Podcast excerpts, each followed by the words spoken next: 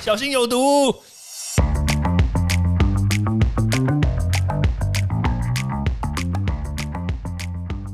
毒物去除了，人就健康了。欢迎来到昭明威的毒物教室。Hello，大家好。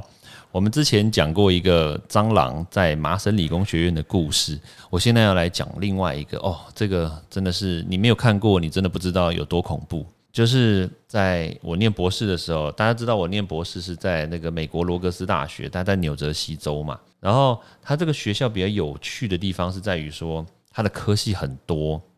然后它包括毒理，那当然毒理，因为我们念毒理的话，我们就还是需要去学习一些，比如说农药啊，因为农药也喷多了会中毒嘛。然后也要学一些杀虫剂。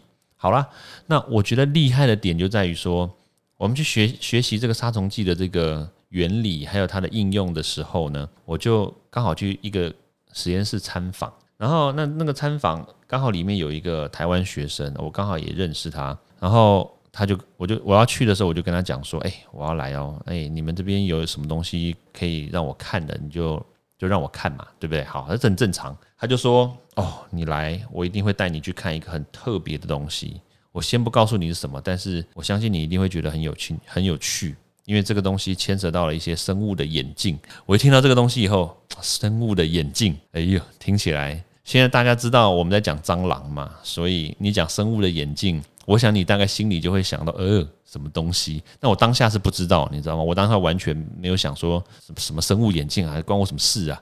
好，反正我只是想要去看那个杀虫剂嘛。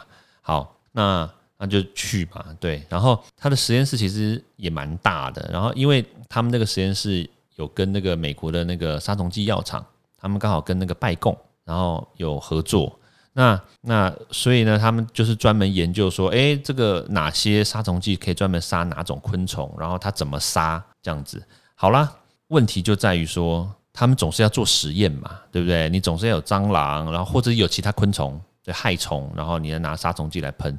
好，那厉厉害的点就在于说，他们这个实验室专门研究嘎爪，哎，嘎爪真的就是蟑螂。然后我走进去之后呢，他就跟我讲说，哎。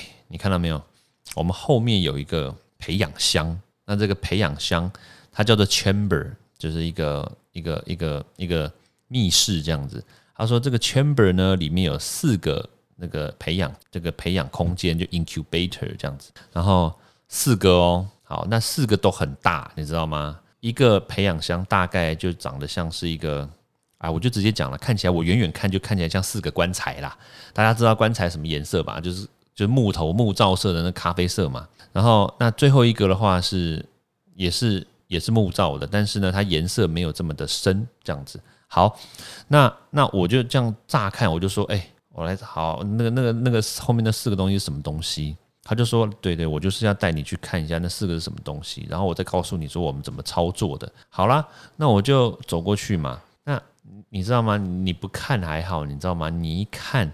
哇天呐！哎，现在是不是中午啊？我觉得好像快接近中午，对不对？我现在录音的时间快接近中午，我觉得好恶心哦。就是你当下走过去的时候，你看到我就我先看到第一个，他就跟我讲，他介绍嘛，他就说：“哎，你不要吐哦，你不要吐哦。”就是第一个是一般的，都是整个装满蟑螂，你知道吗？我看到一个，我就哇天呐，这什么东西啊？然后，但是它那个蟑螂是就是第一第一层第一柜是一般的蟑螂，它就是。养人家养的专门饲养的蟑螂，但是就是大蟑螂，就是我们平常看到我们想想象中的就是那种大蟑螂。然后我就说哦，好好恶心，好好那那那他们就是从就是喷那个嘛杀虫剂嘛，然后去杀这个蟑螂嘛。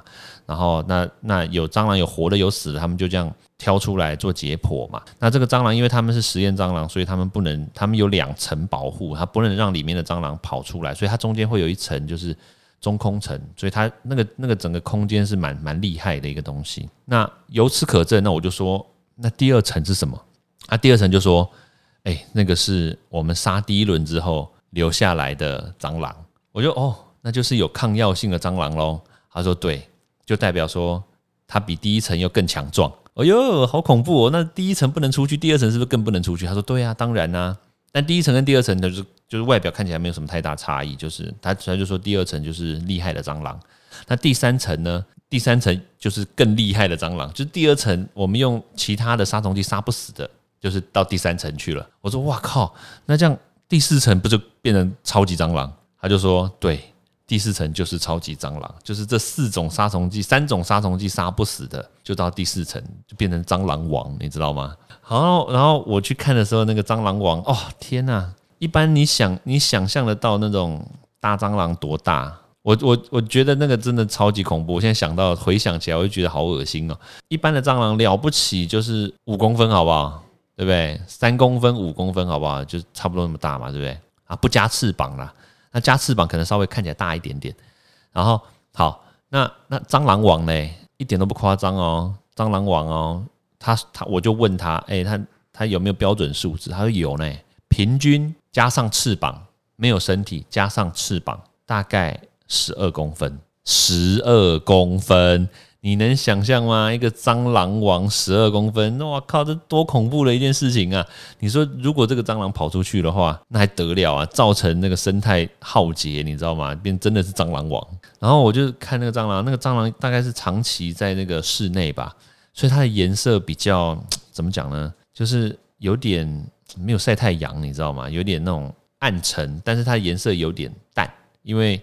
没有晒太阳的关系，但是那个颜色是暗暗的，我觉得啊，现在想起来好恶心哦。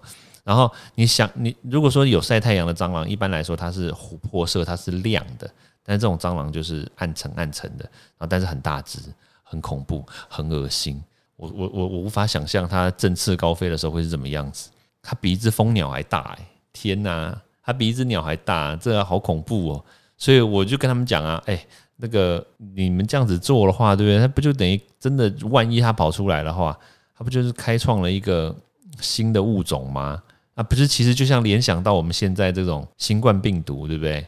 说明它其实也是这样干的啊，只是就是不小心泄露出来了，然后结果就变成超级病毒嘛。那我们这样讲的就是超级蟑螂嘛，蟑螂王的概念。我靠，好恐怖哦！好啦，就是一个简单的科研的分享，就在这边分享给大家。好，就这样，拜拜。